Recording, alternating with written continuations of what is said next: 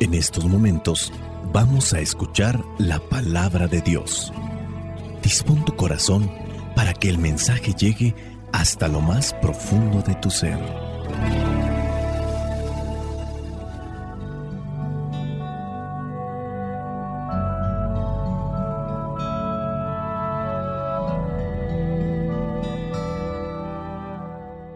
El Evangelio que la iglesia nos presenta para el día de hoy corresponde a Lucas capítulo 17 versículos del 7 al 10. Dice así, si uno de ustedes tiene un criado que regresa del campo después de haber estado arando o cuidando el ganado, ¿acaso le dice, pasa y siéntate a comer? No, sino que le dice, prepárame la cena y disponte a atenderme mientras yo como y bebo. Después podrás tú comer y beber. Y tampoco le dan las gracias al criado por haber hecho lo que le mandó. Así también ustedes, cuando ya hayan cumplido todo lo que Dios les manda, deberán decir, somos servidores inútiles porque no hemos hecho más que cumplir con nuestra obligación. Palabra de Dios, te alabamos Señor. Escuchar tu palabra es inicio de fe Señor. Meditar tu palabra es captar tu mensaje de amor, proclamar tu palabra, Señor, es estar embebido de ti, proclamar tu palabra, Señor, es ya dar testimonio de ti El Evangelio de hoy nos presenta una parábola que se encuentra solo en el Evangelio de Lucas, sin paralelo en lo que es otros evangelios o sin una comparación con los otros evangelios. La parábola quiere enseñar que nuestra vida debe caracterizarse por la actitud de servicio, Jesús no solamente está enseñando las cosas del reino, también está buscando que se cuiden de aquello que puede perjudicar. Cuando estamos al servicio de los demás, todos en algún momento hemos estado sirviendo a otros y de repente comenzamos a creernos con mayor autoridad, nos sentimos por encima de los demás y a lo mejor a veces sin darnos cuenta. Queremos que los otros nos agradezcan. Y si no nos agradecen, para la próxima que me toque realizar nuevamente el servicio y el trabajo, me voy a comportar de otra manera, más déspota. O voy a hacer algunas acciones con las cuales yo les manifieste mi inconformidad. Es verdad, todos necesitamos de esas palmaditas en la espalda que sea reconocido y agradecido por el trabajo que realizamos. Sin embargo, no podemos trabajar y comprometernos para obtener premios y regalos. Tenemos que tener claro que el servicio es para ayudar. Hay que pedirle a Dios que nos conceda amar sin tener que estar esperando algo a cambio. Si llega o agradecen, qué bueno. Si no llega, yo voy a realizar lo que me toca hacer, lo voy a realizar bien y que queden satisfechos los que reciben el fruto de mi trabajo. Si te has fijado, también a veces queremos ajustar las cuentas con Dios. Nos parece que no nos paga lo suficiente. Le exigimos que nos compense nuestros desvelos, nuestros trabajos, nuestros esfuerzos. Y a veces hasta podemos reprocharle a Dios porque podemos estar pasando por un mal rato y comenzamos a recriminarle, oye, yo te estoy sirviendo, estoy realizando tantas cosas y mira nada más con qué me pagas. No tiene sentido. Dios nos ha dado todo antes de que nosotros lo hubiéramos pedido. Nos ha dado mucho más de lo que podríamos merecer. Si ponemos atención, nos damos cuenta que a Lucas le gusta mucho el tema del servicio.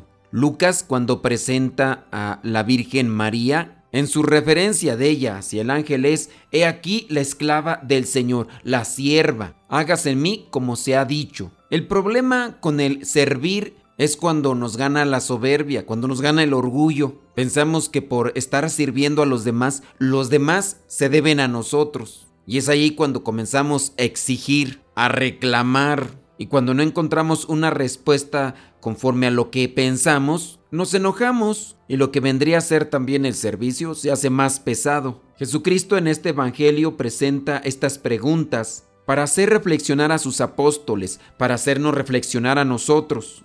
Esta enseñanza se debe de aplicar en todos los contextos, pero algo nos debe de quedar muy muy claro.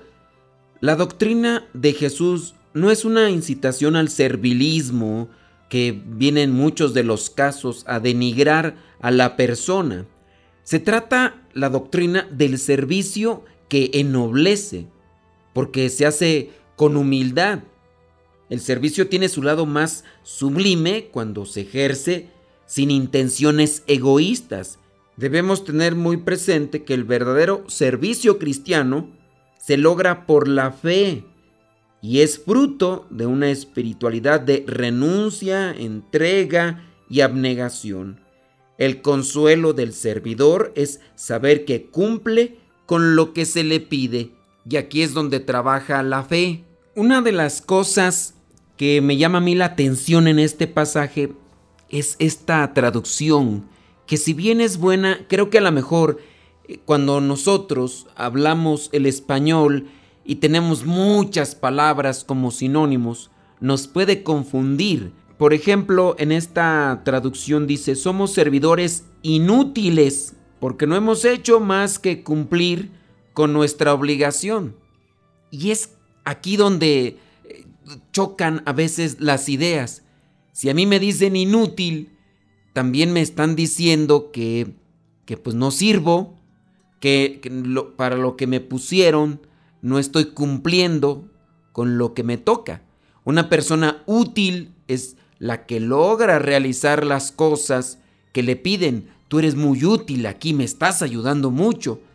Y si en el caso eh, de la parábola refiere que es un criado, en aquel tiempo la referencia de los criados era cuando se compraba a un esclavo y éste tenía que servir y se le daba dónde quedarse, se le daba de comer, tenía que cumplir sus funciones.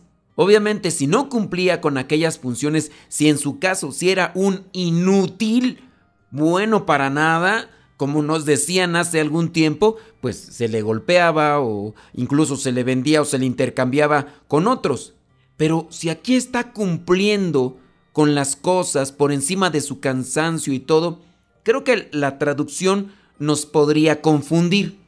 Podríamos quizá a lo mejor cambiar como así lo presentan los estudiosos, de inútil, más bien indigno. Y aquí adquiere otra tonalidad. Fíjate, dice, así también ustedes cuando ya hayan cumplido, entonces si cumplió es útil, ¿no? Todo lo que Dios les manda, cumplimos con lo que Dios nos pide, con lo que Dios nos manda, entonces somos útiles, no somos inútiles. Deberían de decir, somos servidores, eh, cambiarle esto de inútil cambiárselo más bien a indignos. Somos servidores indignos porque no hemos hecho más que cumplir con nuestra obligación. Y es que muchas veces esa es nuestra expresión. Yo soy indigno de todo lo que me da Dios. Yo soy indigno de esto. Pero Dios en su infinita misericordia nos lo concede. Pero Dios en su infinita misericordia incluso nos da más de lo que muchas veces nosotros nos merecemos. Jesús es el maestro de la humildad. Cuando Él está aceptando la voluntad de su Padre y realiza de manera puntual y plena las cosas que su Padre le ha dicho que nos diga y que también haga, con eso también nos está enseñando a nosotros a ser esos siervos abnegados, siervos útiles porque nos esmeramos en cumplir con la voluntad de Dios, pero indignos, San Ambrosio llega a decir, no te creas más de lo que eres, porque eres llamado hijo de Dios. Debes reconocer, sí, la gracia, pero no debes echar en olvido tu naturaleza, ni te envanezcas de haber servido con fidelidad, ya que ese era tu deber.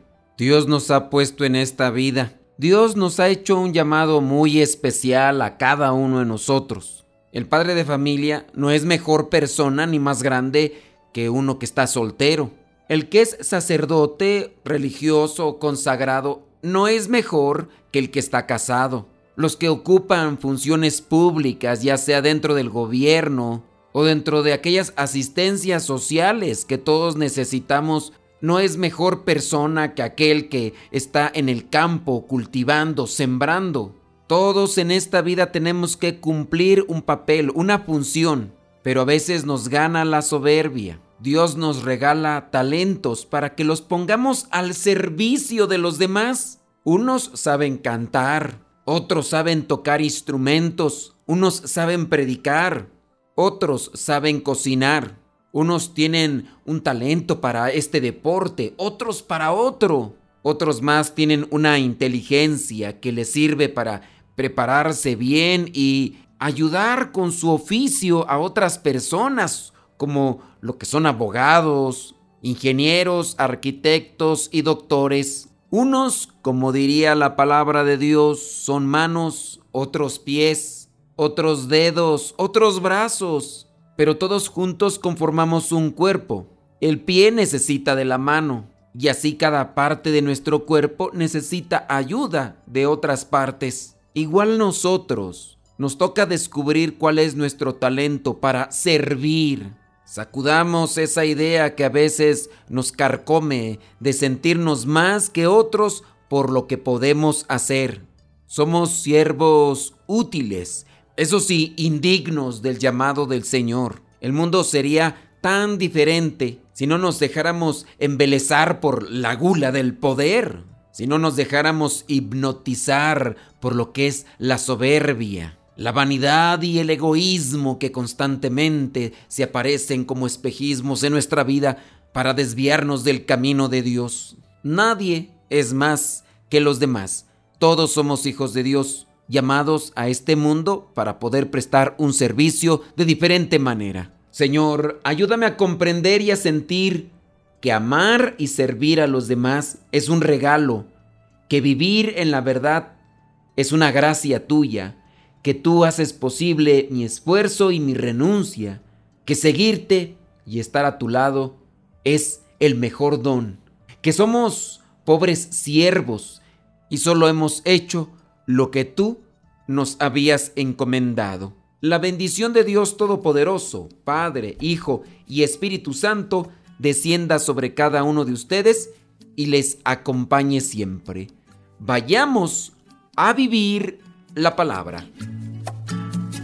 Lámpara es tu palabra para mis pasos, luz en mi sendero. Lámpara es tu palabra para mis pasos, luz en mi sendero. Luz, tu palabra es la luz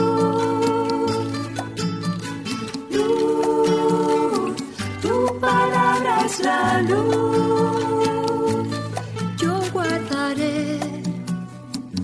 Justos mandamientos. Señor, dame vida según tu promesa. Lámpara es tu palabra para mis pasos, luz en mi sendero. Lámpara es tu palabra para.